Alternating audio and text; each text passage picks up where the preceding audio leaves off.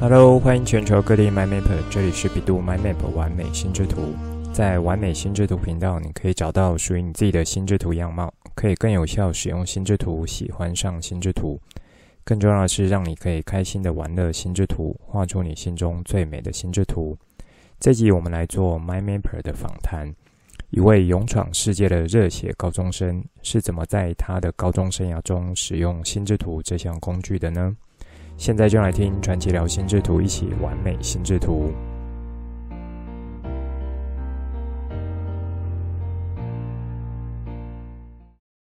欢迎全球 MyMapper 准时收听完美心智图频道。之前有和 MyMapper 们说，在第三季开始，我预计规划的几个面向，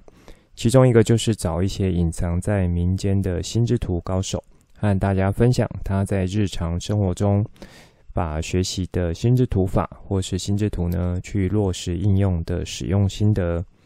也让收听完美心智图频道的 MyMapper 们可以更有感觉。原来其他 MyMapper 都把心智图拿来做什么用了？是怎么融入到日常的活动中？原来他们可以把心智图操到不一样的境界，把心智图法的效益发挥到最大，是以前没有想到过的。那之前节目中呢，我蛮常用一个比喻，就是心智图或心智图法就很像我们大脑的魔法棒。施展出来的魔法力道呢，会和施魔法的人有很大的关系。心智图同时也像是一把威力强大的武器，但是只有一个扣扳机的按钮。那这把武器所发出的威力强弱，就取决于扣扳机的力道。是什么样子的力道呢？就是我们的思考力道。这一集我找来的之前在国中开始就接触心智图法学生。那今年呢，正好是高中毕业的阶段。他的经历很特别，他在整个高中阶段呢，把心智图用在很多很多的面向上面，帮助他做报告、做专题，然后执行学校的专案，还帮他计划准备去国外当国际职工的各种准备工作，也是用心之图来完成的。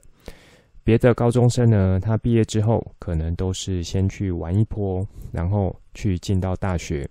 那这位高中生孩子呢，则是和几个同学一起准备要去尼泊尔当国际志工，以城市教育的切入点来帮助当地的小朋友，并且在毕业的这一年，他也不先急着进大学，他想要先进行一年的 gap year，也就是壮游年。好好的去实际做一些不同的事情，同时呢，也去做更多的人生探索，来帮助他确认未来要走的方向。因为呢，他是在八月就要出国去了，所以在六七月的时间会是他非常忙碌的时候，上上下下准备去打点各种事情。因此，这段访谈内容呢，是在比较早的时间和大家约时间录的。那节目上线时间是在比较后面的，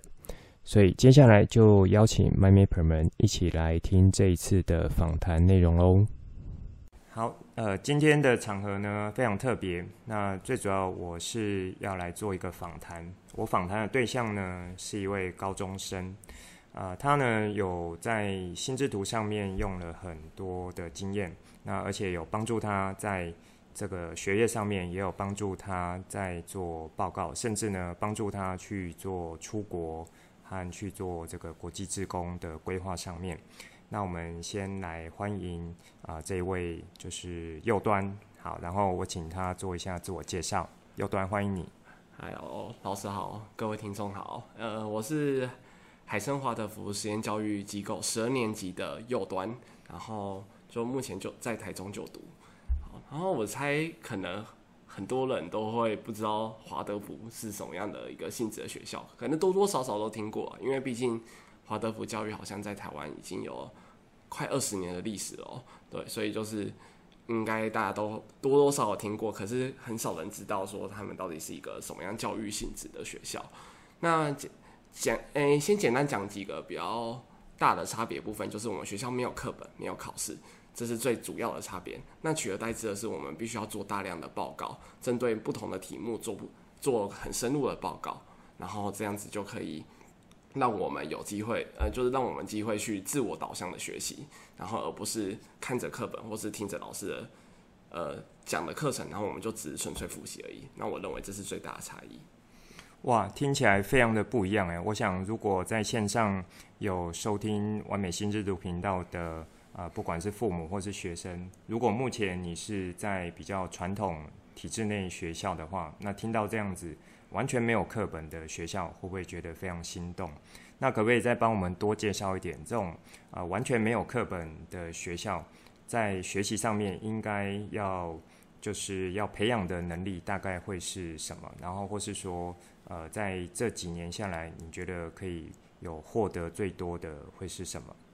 ？OK，好，这个问题老实说蛮蛮难回答的，因为。我有点像是中中间才跳槽过去这种体制外教育的，我算我们班还是最菜的。我转虽然转进去已经五年了，但是我现在还是最菜的一个。所以我能够回答的是，其实我觉得呃，华德福学教育在不同阶段它都有一个不同的目标。那坦白说，在高中之前，我觉得目标是先去抓老师讲的重点，比如说老师上课讲的内容，老师就会讲。然后我们因为没有课本嘛，所以我们每天回家的。功课就是把老师讲的内容，我们自己把它抓到抓到重点，然后把它整理下来，然后写成一本自己的课本。这是我们在做的方式。按我们的那个叫做工作本，就是我们以后如果各位听众有听到工作本，就可以知道它就是体制内可以直接对位到它就是课本，只是不同是体制内是出版商写的啊，我们华德福的工作本是我们每个人都自己写的，而且每个人都长得不一样。那这是一开始在国中的目的。那但是在高中的时候，也还是会有相同的事情在做，只是不同不同于国中的是，我们要加入自己的想法、自己的感觉，甚至老师只是在课堂上告诉你有这件事情、有这个东西。那我们课后的作业就是要去更延伸的学习，或者是写自己去评断，说我对于这个这个老师讲的东西到底是同意呢，还是不同意呢？或者是我们要。如果同意的话，我的支持的论点是什么？不同意的话，论点是什么？那我们都需要有更多的可信来源的资料，不管是书籍也好，或是其他地方论找来的论文也好，就是要有这些资料作为参考。那这就是我认为说，在至少在国中跟高中的阶段是这样。那国小部分，因为我没有读过，所以我就不能回答。嗯，听起来呢，在国中阶段就是一个呃，已经完全算放手，让学生要自己去把老师所教的东西，或是说老师所提供的东西，依照自己的想法把它做一个整理。这个我觉得呢，对于目前体制内的孩子来说是相当不容易的一件事情。那我这样听起来呢，国中阶段他其实是受了一个蛮好的。啊，这个训练过程，那到高中阶段，反而就是要再持续的加入自己的想法。那我认为这个会是训练孩子呢，在批判性思考或是说反思上面一个非常好的一种训练。那接下来是不是呃想请右端分享一下说，在这样子你觉得呃完全没有课本，或是说完全没有边界的一种学习方式，那你会透过什么样的一个呃工具也好，或是什么样的一种算是笔记的整理方式也好，来帮助你去比较有效的来做到这样子啊、每天的回家作业呢？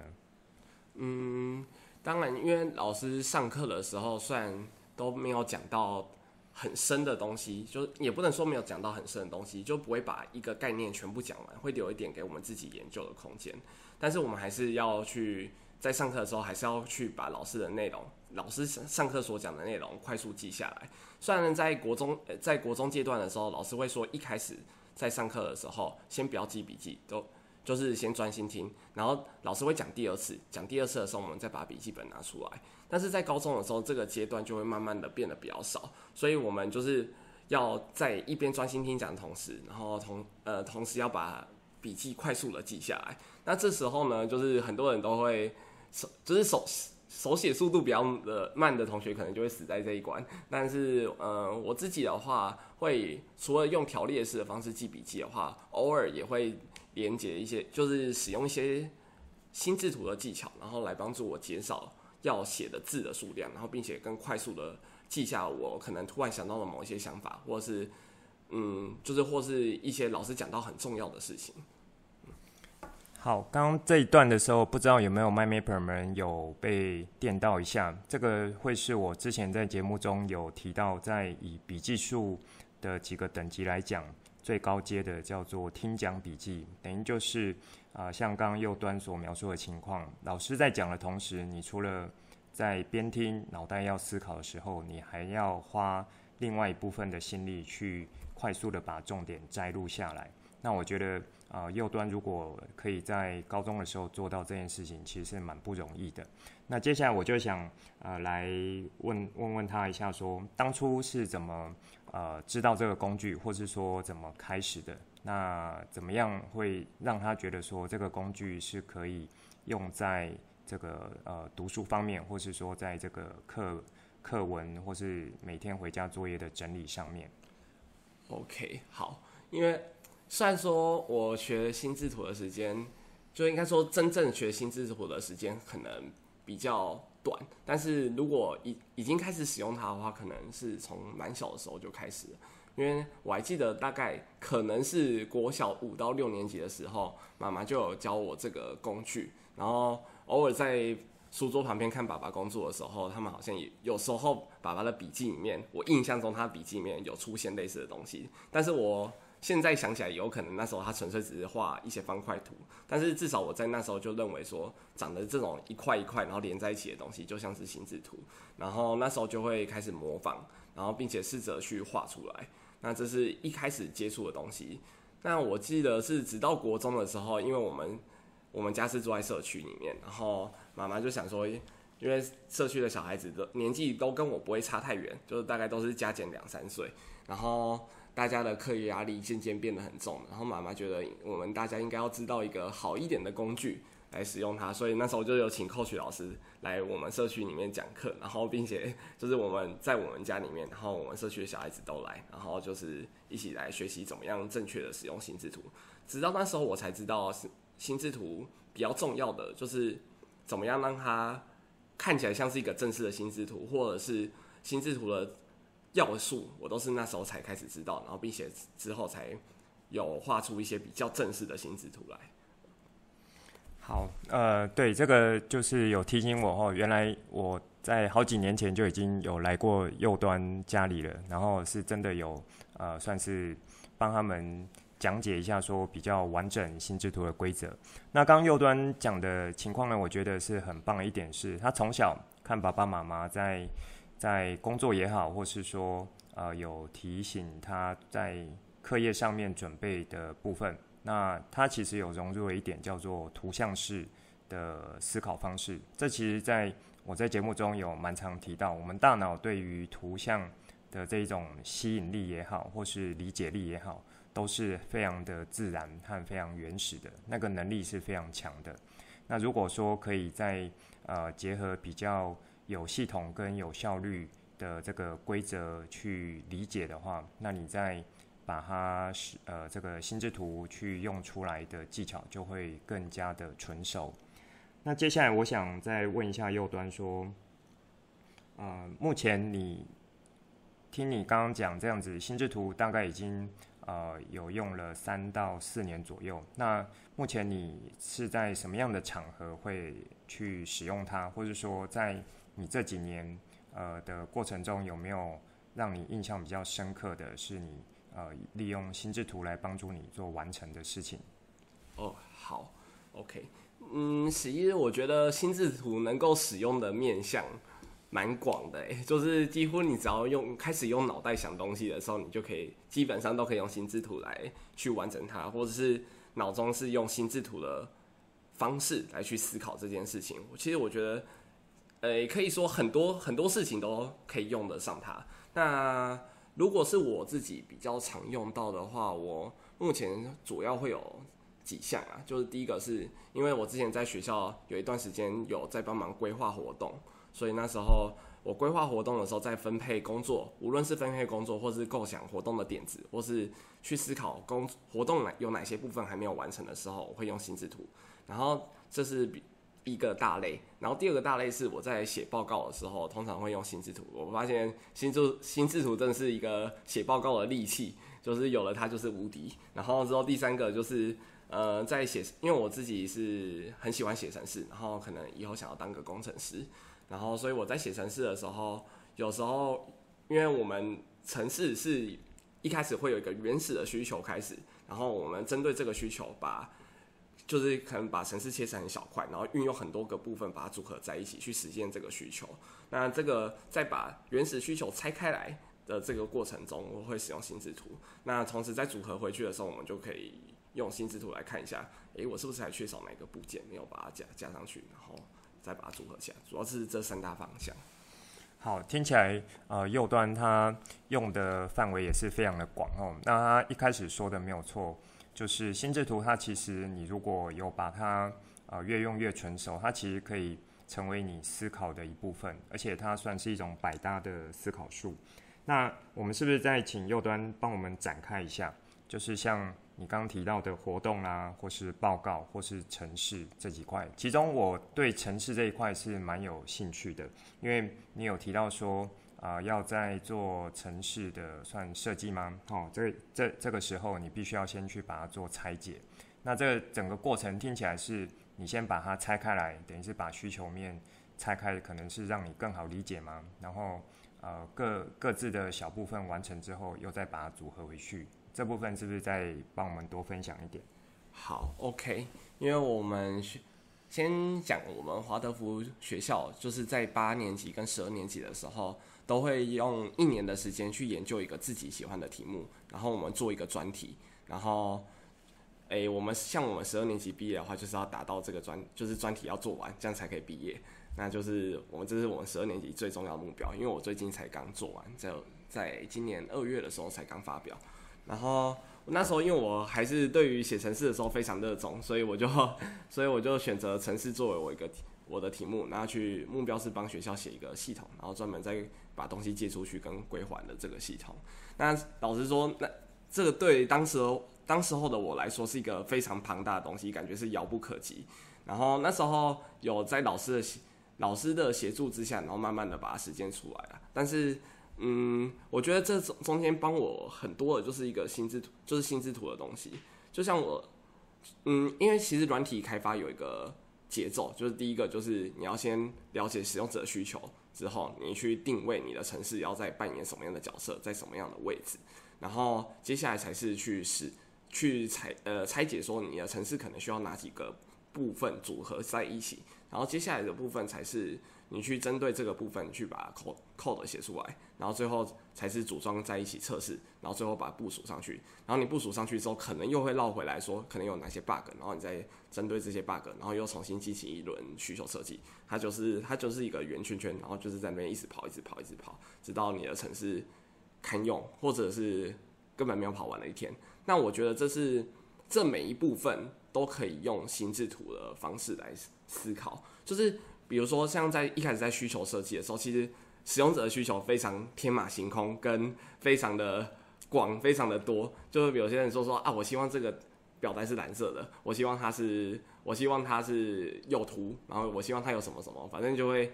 当我去做需求调查的时候，一堆人就会有七嘴八舌的一堆想法。那这时候我们很需要很很重要的一件事情，就是要把各种需求化繁为简。我要去把这些需求同一同一个性质的东西要组合在一起。比如说好了，嗯，很多人认为说表单要尽量越少格数越好，然后他希望有些人说他希望是蓝色的，比较浅色系的。然后有些人说他喜欢打图，那这些他他们其实在讲的东西都是在讲，就是说表单看起来要是舒服而且直观跟直觉的，他们其实在讲的是这件事情。那他们可能讲的是最后面具体的部分，那我必须要把他们抽象抽一个层级出来。然后那这时候如果我们是把它画在心智图上面的话，其实会蛮好使用的，因为虽然说。诶、一开始的时候，coach 老师我会建议我们用手画的方式去画心智图，但是我觉得在这部分的时候用 Xmind，然后来做那个，嗯，就是用用电脑来画心智图的时候，这时候很好用。我们可以针对，我可以把需求一次都打出来，然后并且在那个软体上面进行分类，然后这时候我就是用搭配心智图的技巧的话，会非常快就可以把。找出这些问题的共同点是什么，然后他们在使用者到底在说的是哪一个东西？那我觉得这个对化繁为简来说非常好用。那我觉得不同于其他的事情是，其他的事情我可能是针对心智图，我们可能是针对一个主题，然后。发散出来，然后就是一建立一个个分支，然后分支再分出分支来。但是这个我们有点像是从 bottom up 的方式，就是我们有很多需求，然后我回推从这些需求中找出他们共同的点是什么，然后再找出他们共同点的是什么。那有点是把它逆着把它组合回来的方式。那我觉得心智图很令我惊讶的点就是它由上而下，或是由下而上都是可以的。好，哎，听到这边不知道有没有 MyMapper 们有。有意识到，尤尤其是老 MyMapper 一直收听过来的，那其实之前我在节目中有提过好几次，在以心智图的结构来讲，如果你运用的很纯熟的话，你可以在它的枝干的每一个阶层间去做上下的游走，然后呢，同时就可以帮助你去做归纳整理，或是做发散的思考。那刚我听右端在分享这一段的时候，我有听到几个蛮重要的。那如果说啊、，MyMapper 们也有立即想到跟我想的差不多话的话，那我就是要恭喜你，就是表示你在心智图法的训练上面内化程度有到一个水准了。我刚听到的呢，就是说他呃觉得在以城市规划这一块来讲，化繁为简是他初步在规划的时候很大的一个需求面向，因为来自于各方面不同的。这个需求点，这就很像在心智图最末端的资讯。那他如何去判断这些末端资讯之后，去透过分类技巧把它呃提出最比较上相对上位阶的一个概念？这个就是他刚最后有说从末端然后一直往上，就是由下而上这样子的一种方式。那以及呢，呃，这个在听取使用者需求的时候，他会去抓关键字。那透过这个关键字的几个呃要素，然后去把它的共通点抓出来。这也就是在结合了从关键字技巧以及分类技巧这边，把它做一个融合应用。那以我听起来呢，它就是这短短几年，它已经可以把一般人家觉得的这种资料整理。就是比较发散式的，可是它却可以把它用在这种，呃，从这个收敛以及是在思考上面可以做上下游走的这样子的技巧用出来，我觉得是非常的不简单的。好，那呃这个程式部分，我觉得是非常非常的厉害的一种应用吼。那我想问一下，就是你你们在做这个专题的时候，多半是？呃，有这个一个人在在做呢，还是说有小组？那在如如果是小组的话，你们这种在沟通上面要要怎么样很好的去做到这个协调？OK，诶，如果是这种八年级跟十二年级的话，都是是一个人去做的。但是我们在每一个课程里面的话，通常老师会指派我们做小组专题的研究。就是比如说，我们可能三个人一组，然后去做某件事情。举例来说好了，我上一个课程的话，我们在上全球化这个课程，然后我就有跟我们总共三个同学一起，然后来做研究一个主题。那时候我们是研究台湾的稻米供过于求的这个事实，然后我们怎么样去拆解它？就呃，这是我们研究的主题。然后那时候我们在在做的部分的时候，我们其实一开始先画一个。叫我们那个，我觉得不算是心智图啊，但是它就是一个叫系统结构图，就是我们在一样在纸上面先画出台湾稻米供过于求，它是一个现状，它是一个事实，因为这这个有很多数据啊，但是然后我们从中间去延伸出来说它呃，比如说台湾供过于求的是有有一部分原因是因为打呃台湾加入 WTO 或是什么东西，反正我们就是很多各个相关的东西，我们全部把它连在一起，那可。可能不像心智图上面就是由上，就是从上而下的结结构这么清楚，然后就是把它连在一起，这一开始做。这这个应该算我我觉得是其中一部分技巧，就是水平思考的概念了，就是以那个为中心，先做一个水平思考的发想。嘿，哦，对，我有可能是这样的，因为我觉得心心智图的种类它不一定就是由上而下，然后中间没有分支跟分支之间没有关联，就是。但是我们就是那个图里面蛮注重就是之间的关联线，每个分支之间的关联线。然后，嗯，然后我们是先把这个图画出来之后，然后再从中间分分类出几个几个面向是很重要，比如说我们都有提起政府的政策在这个供过于求的事实中扮演一个很重要的角色，比如说稻米已经很多了，就是为什么政府还要继续补助农民呢？我们会有这样子的疑问，然后我们就是把这些疑问再从这个图中整理出来，然后之后才开始去设计我们书面报告的结构。那这嗯、在设计书面报告的结构的时候，这时候我们就会，我我自己的我自己跟我组员讨论方向的话，就是我们使用的大量的心智图的方式，就是我们因为书面报告虽然说有一些既定的格式，比如说主题、动机、目标、方法，然后文献探讨，然后跟什么研究，然后结论等等之类，这些都有。但是我们会先把这个写在第一层，然后并且在每一层的下面，根据我们上一张画的那种写结构图或是另类的心智图。然后从那边整理出来一些要点之后，然后我们再把它放到这些细项里面。那同时，我觉得这这部分这其实是一个很重要的一个步骤，因为当我们把它画成这样子的一个心智图的时候，我们可以很清楚的看到我们的报告里面还缺了哪一部分没有去研究。比如说，我们在心智 系统的结构图中有讨论到台湾稻米文化这部分，可是最后我们却没有在办法在书面报告中把它。找一个适当的位置放置，那我们这时候就要去思考说，我们是不是哪一个过程中有做错了，或是我们是不是哪一部分有缺少资料？那这时候我们就要再回去补。那我觉得心智图在这边扮演一个很重要的角色，是跟我的组员可以让让我还有我的组员一起看到我们书面报告有哪一部分还没有还没有带到，或是还缺少哪一部分。我觉得它是一个扮演一个检视的角色。好，呃，这这这很很好经验哈。这个其实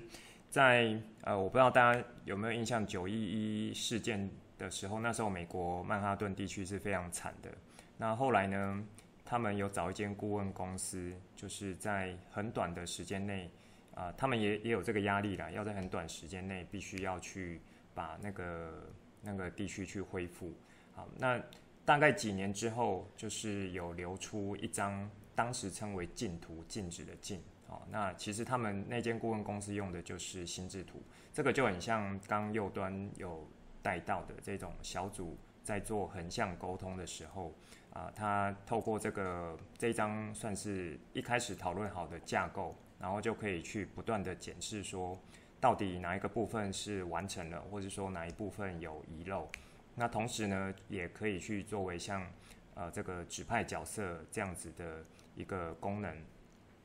好，那刚刚呢，我我不知道 MindMapper 们有没有听到一个点，它它在这个呃这个部分的一个使用经验呢，其实是让心智图有带给他一目了然和纵览，所以因此它是可以很好的去确认到哪些资讯是有漏到漏漏掉，或是哪一些资讯是 是还没有补起来，或是说他们彼此间有一些连结性的。好，那呃，这个这个你你们小组的这个呃，跟如果跟其他组比起来，其他组也是有做像你们一样用这种类似像心智图一样的讨论吗？诶、欸，这个我就不太确定了，但是至少我看到的话是比较没有，嗯，因为我就是在我们这组里面有班上我，我至少我知道两个。所以就是除了我之外，还有一个同学是很早就开始使用心智图了，然后我们就刚好都在同一组，所以我们比较可以接受这个方式。但是我们班其实大部分的人都有在使用心智图的呃习惯，但是他就是他们不是有上过正式的课程或是怎么样，但是他们就是知道心智图就是由上而下，然后一个一个分支这样子，然后去画。然后那时候在专题的时候。我有把 XMind 这个工具带到班上，然后就在班上里面打为流行，然后所以我们班上几乎每个人电脑都有 XMind 的这个东西，但是我不知道他们有没有用在报告这方面。OK，好，哦，听起来就是你你有这个引领潮流的这个这个特质哦。那刚我我是还想问的是说，呃，相比起来，如果说你们这一组就是包含你还有另外一个算是你们班最早使用而且用的最久。已经有这个习惯的人，那跟其他组比起来，会不会你们自己看起来在报告的呈现上面也好，或是报告的这个呃产生的效率也好，会不会有有一些落差？就是跟其他组比起来。哦，这个我得说，我们这组的话，应该效率的部分是真的挺高的，因为我们是虽然说这样说很不好，就是我们是在报告截止前三天才开始动笔写，但是我们虽然说之前都有陆陆续续都有讨论，但是我们真正开始写那个报告是在三天前才开始动笔，然后所以就是虽然说写的很赶，但是有心智图的加持，还有熬夜的加持之下，我们可以就是快速的把我们要的部分先理整理出来，然后并且可以直接从心智图上面看到的重点进行一些假设性的东西。那其刚刚刚刚回到刚刚那一题的话，我突然想有想到，那时候其实有其他组来跟我们这组求救，就是有个有他们有说他们不知道要往哪个方向研究，跟不知道要往哪个面向。那时候他们是研究台湾书籍畅销书中的前十名，到底是台湾的比例，台湾作者写的比例比较多，还是翻译书的成分居多？那时候我就是建议他们用工心智图这个工具把它整理出来，可是他们不太会用，所以我就只好帮他们画了。对，好，所以听起来右端不只是这个引领潮流的这个呃，算是什么 leader，也而而且也还是这个呃救世主的概概念这样子。好，应该是工具人，工具人哦。OK，好，那刚不知道 MyMapper 们有没有听到一个重点，就是啊、呃，虽然。他们是拖到很晚才开始动工，可是效率极高哦，表示说他们平常讨论以心智图的方式这样的架构，我相信已经蛮自然而然有在他们脑袋有烙印一些东西了，至少像这个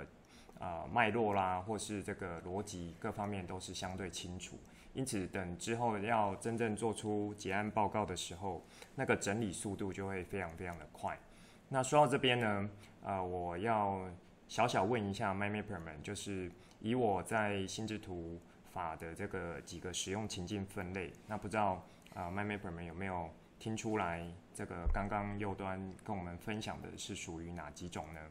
如果啊、你有想到是专案形态的心智图以及简报形态心智图的话，那我也要。恭喜你哦！那当然，这中间还会包含像这个图书馆式心智图，也是会一直重复在使用的。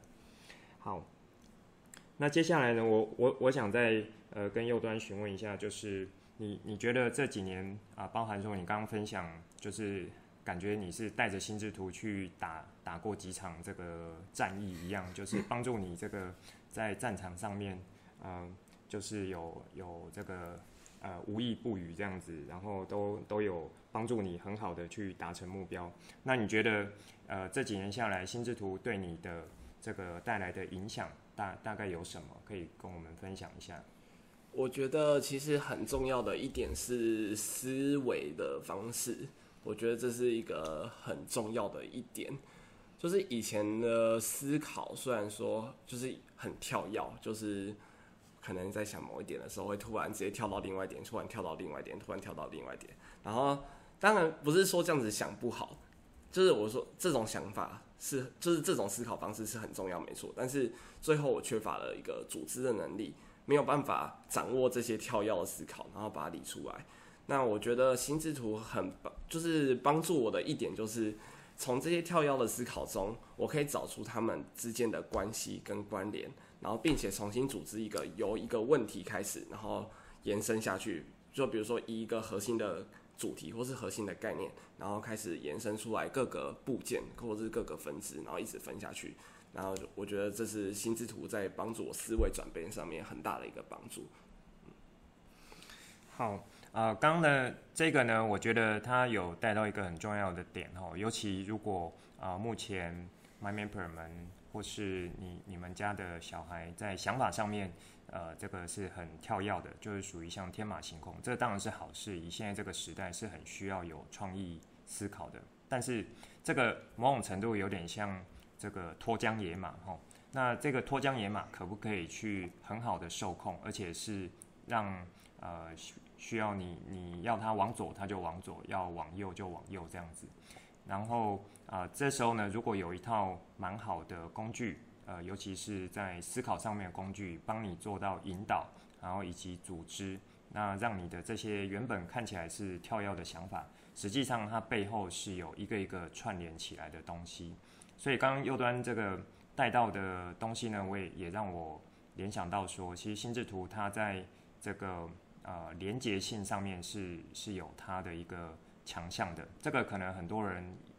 用的时候没有感觉到哈，但是呃其实很多的创意来源，它基本上是去把两个看似不相关的事物或是东西呢，去找出来它背后的连接性。那它背后连接性怎么来？那可能就是呃你去。各自的找到一点关系，然后原来 A 可以连到呃 C，C 再连到 D，然后 D 最后又可以连回 B，哦，就有一点类似这样的过程。那我觉得这个就可以呼应到刚右端分享这一段，就是如果原本思考是相对多元，然后又比较跳跃的话，那透过这种有枝干脉络的一种结构方式，是可以帮助你做好整理的。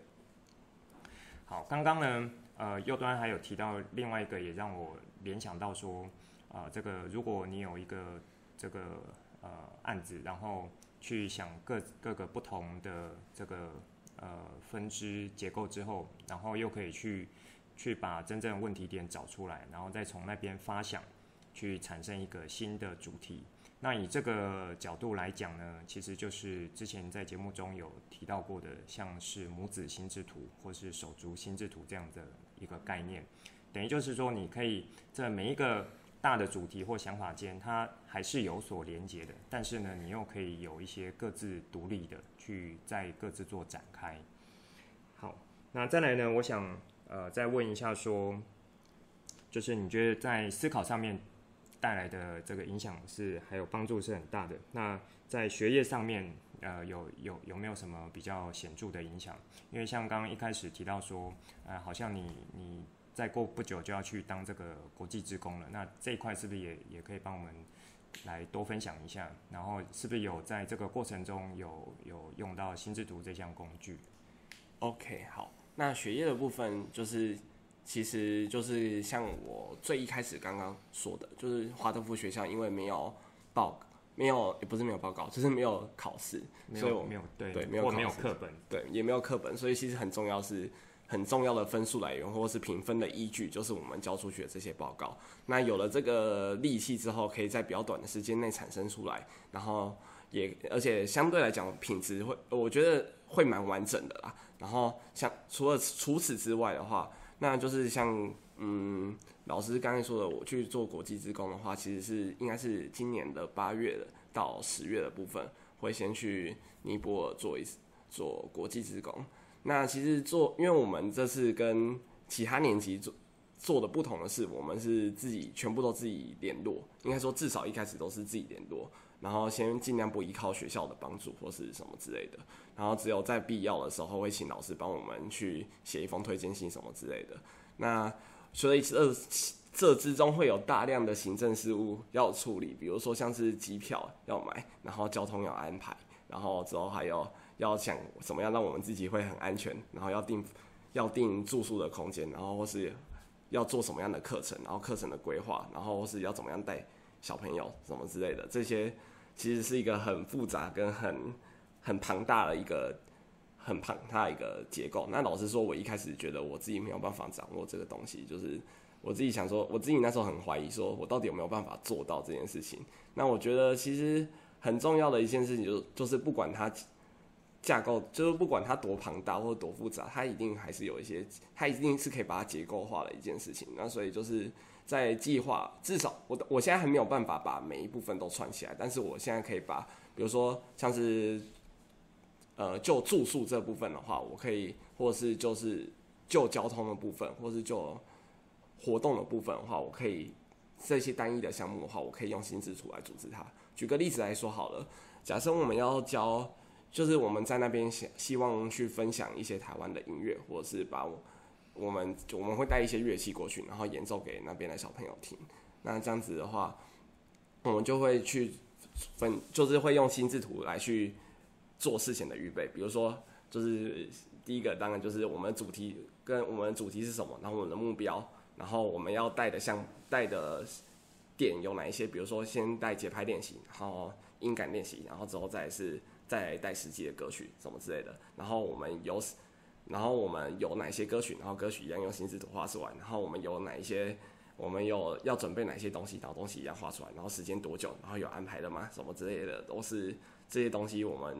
一旦有，一旦先形成了一个架构，就就比如说就是最初的那些架构，比如说有我刚才说的那些东西，然后这个架构就可以套用到所有的其他项目。比如说我们今天要突然要教要分享中文，然后或者突然要分享呃体育项目等等之类的，那我们就可以把这个样板全部套用在其他方面，然后就会大大提升了我们的速度，然后同时也会让这些比较庞大的架构，然后慢慢的被理清。对，这是我觉得在我设就是在处理这些行政事务的时候，觉得最大的领悟嘛。对。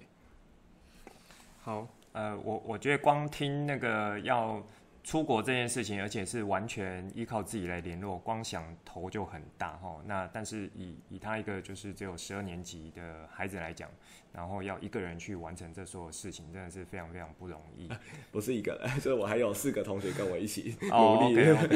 对，但但。刚是说你你是自己嘛，对不对？就算算是没有依靠学校的帮忙来来去帮助你嘛。应该是我们我们是自己的，就我们自己这样子去联络。OK OK 对，对，那这个过程中刚有听到他分享，那呃虽然说他可能目前还没有办法整个架构的东西是完整的呈现出来，可是以单个活动或是单一主题来讲的话，那透过心智图帮他做好。像活动的安排、事前的规划或是一些资料整理，在这一块，我想就是呃，因为右端他这样子用也用算蛮纯熟，所以对他来讲会是很有效率、很好上手的的的一个呃工具。好，那呃我我觉得呢，时间也差不多有有到一个时间后，那我我们最后是不是再请右端来分享一下说，如果呃，你你你要对这个初学者有一些什么建议？就是心智图法或心智图的初学者有什么建议的话，你大概会会怎么建议他们？哦，好，就是这个的话，其实我觉得，我觉得不只是心智图啊，其实很多知识都是这样子。第一个就是要先试就对了，就是一开始不用管说自己有没有画的正确，或是画的不正确。我觉得先。先试吧，先试着把东西画出来之后，再去看，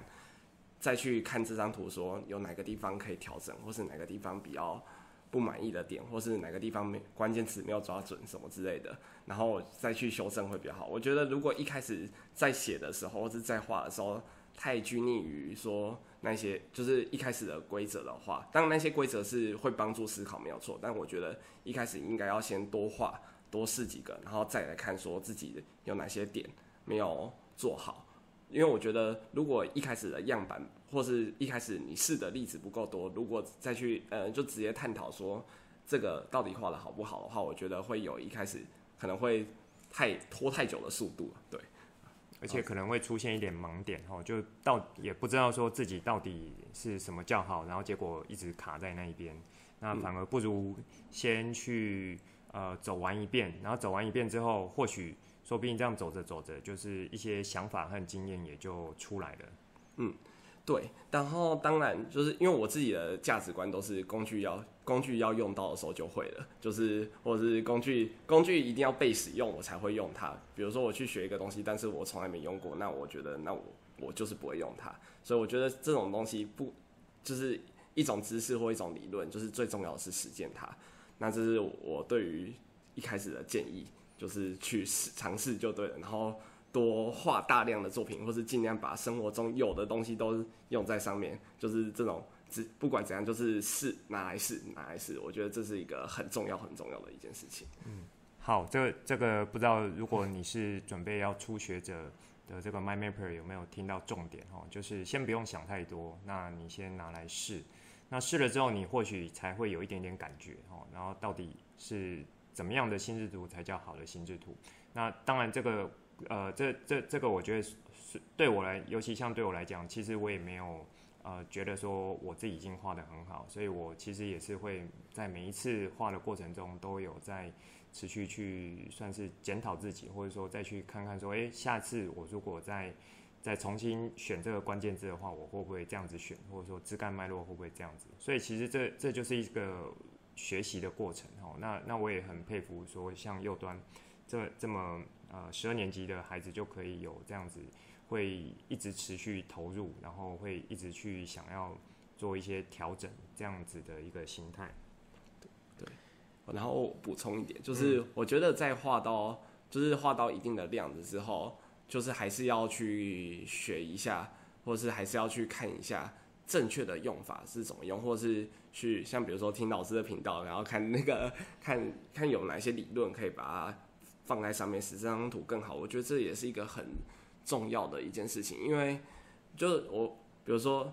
呃，我们假设用电脑，如果永远 always 拿它来处理 Word 的东西的话，那就等于太小用电脑这个东西了。那我觉得对位在心智图上面也是一样的，因为心智图它其实一个。我至至少我自己的体悟是，它是一个很多元，或是可以拿来做很多用途的东西。如果我们只用单一或是我们现有的思维去使用它的话，那就有点太可惜了。所以我觉得到到一定的量之后，就是你熟这个东西之后，还是要去认识一下正确的方法怎么用。那像我自己觉得我很缺的就是抓关键词、关键词的这部分，我很会去把它拓展或是拓长，但是我觉得就会有点又臭又长，所以就是没有。抓到精简的关键词的这部分，那所以我觉得这是我自己要去努力的地方。那我也就是推荐各位听众，如果有画到一定的量之后，一定要去想办法进修一下这个工具。好，那个其实关键字，像我在节目中也很常提到，我自己每一次也都还会在不断的琢磨自己的关键字哈，所以也不是说像呃像像我这样子就就已经可以不用学，不用再去调整了哈。那以及刚刚右端有提到一个很好的点哈，就是，呃，这个当你画到一个量的时候，其实不管你去翻一些市面上的书籍，或是说呃去网络上，它尤尤其呢，你 Google 图片一打出来，呃，尤其是国外的，然后国外的一些心智图，它的那个是非常非常有生命力、有机质感的。你你可能看了之后，你会更有感觉，原来一个好的心智图，它的。它可能会是一种跨语言的，它就是单纯用一些符号或是简单的文字，还有像呃这图像色彩，其实就可以让你去理解这张心智图它要表达的东西。那这个就会是一个可以持续修炼的功夫。当然了，就是你你如果愿意的话，哈，就是听我的频道或者说来找我做学习，我会是很开心的。好，那最后呢，我想再呃问看右端，因为他接着八月就要去这个尼泊尔当国际职工了。那等他回来，我们再看看他有没有时间，或者说他到时候有一些新的新的经验或是体验的话，那有时间我们可以再安排一个时间，看是不是在来节目上再跟我们做一点分享。那最后呢，就是呃想问他说，如果呃在收听完美心智图频道 My Mapper，那如果对呃，右端他在这个整个学习的过程啊，或是他刚分享东西有兴趣的话，那有后续有想跟他做一点联络的话，那是不是有提供什么样的一个资讯呢？哦，好，就是我，因为我们学校之后，我们十二年级毕业的话，不鼓励直接上大学，会希望先做一个 gap year，就是先空个一两年，然后再去上大学，然后这是中间选一些自己喜欢的事情去做。那我自己目前有开一个 IG 的社群，然后把我我会之后等我一毕业之后会开始陆陆续续的把我做的事情 po 上去，然后我现在就有开始再 po 了，就是然后之后如果想要联络的话，可以借由这个社群来联络我。那 Facebook 的话，我也会尽快上线，对，到时候再请老师辅导咨询。好，那那这个资讯我会把它放在节目单，有兴趣的 My Mapper 就可以再去做参考。那是不是先呃跟我们分享或透露一下你你的这个社群主要是什么方面的，或者说什么领域的？哦、就是主要的话，因为我其实喜欢写程式啦，主要都还是跟程式或者电脑科技上面会比较，就是有七八成都是这种东西，但是当然一样会有两三成会是一些我在学习的过程上面的自己的一些的想法。就比如说，之前我有曾经在我们学校有春假，就是在春假的时候跑去一般大学里面，就是偷偷混进去上课，然后就是然后去写一些我在这上课中的心得以及感想等等之类的，都会把它放到这个社群里面。好，今天非常谢谢右端哈来接受我的这个访问跟访谈。那呃听得出来哈，就是如可能在收听完美心智图频道的 My Mapper。呃，大部分我我我想啊，大部分可能都还是比较在体制内学习的这个父母也好，或家长和孩子也好。那今天右端他分享一个是在体制外，可是他却可以啊、呃、活得这么好这样子。然后 那而且呢，因为这样子哈，反而反而没有给他太多东西，他变得自己要去想办法去算是求生存嘛哈，或者说在知识的累积上和学习上面，他经过这几年他已经有把他啊、呃、算训练成一个非常好的一种自主学习能力。那我们啊、呃、先预祝他就是在。这个啊、呃，去尼泊尔当国际职工的时候，一切顺风，这样子和一切顺利。谢谢。好，谢谢。那我们今天的访谈就先到这里结束了。好，拜拜，拜拜。好，以上就是这一集想分享给大家的内容。最后帮大家整理一下这一集的重点。这一集是完美心智图频道第一次做访谈节目，希望可以带给 MyMapper 们一些不一样的观点，也让全球 m y m a p e r 们可以有更多的想法触发。学心智图法，除了基础的资料整理之外，进阶到高阶的层次，就是可以做到内化，让思考变得不一样，以及呢，把心智图法高阶技巧，比如说关联线触发，可以运用得更纯熟。如此呢，就可以在许多的想法，那听到这些想法的当下，可以很自动的在大脑中产生连结，触发碰撞。在访谈节目中，右端有分享了他的学习环境是属于相对开放，需要学生做自我探索和自主学习的方式来完成他自己的功课和学业。那也分享了他是怎么开始接触心智图，他把心智图用在哪些地方，包含了他的报告、专题发想、小组沟通、学校专案，甚至呢帮助他在完成出国当国际志工的各项准备工作。此外，右端还有分享他在使用心智图的过程中，提供他的经验，对于如何让这个工具使用可以更加的顺手、更加强大，以及可以如何做一些调整，还有给初学者 MyMapper 的一些建议。最后，如果你有喜欢右端的故事，想要在之后和他可以有进一步的交流，那我有在节目当中放上右端的 IG 联络资讯。欢迎全球 MyMaper 们可以多和他交流，不管是在人生的经验，或是之后的各种合作，都非常欢迎。那暑假刚开始两周，几乎课程都被排满了，所以在 AYOA 动态节目单延伸枝干的工作，先继续做暂停。我有把这两周去苗栗两个小卫星基地，带孩子们学心智图的课程剪影，po 在脸书上，有兴趣的 MyMapper 呢，就可以再去看。这一集的内容就先说到这里，之后再跟大家聊更多我对心智图的认识所产生的经验和想法来跟你分享，带你一起重新认识心智图，一起喜欢上心智图。希望你会喜欢今天的节目。本节目由百度 MyMap 完美心智图制播，我是传奇，也可以叫我 Coach。欢迎你听了之后有新的想法和角度，可以画出心智图，或是留言来跟我分享。也欢迎你告诉我有什么想听的主题，节目单中附上联络资讯以及我想和你分享的作品和贴文资讯。欢迎把这个频道分享出去，邀请你的亲朋好友一起来享受心之图的美好。我们下次见，拜拜。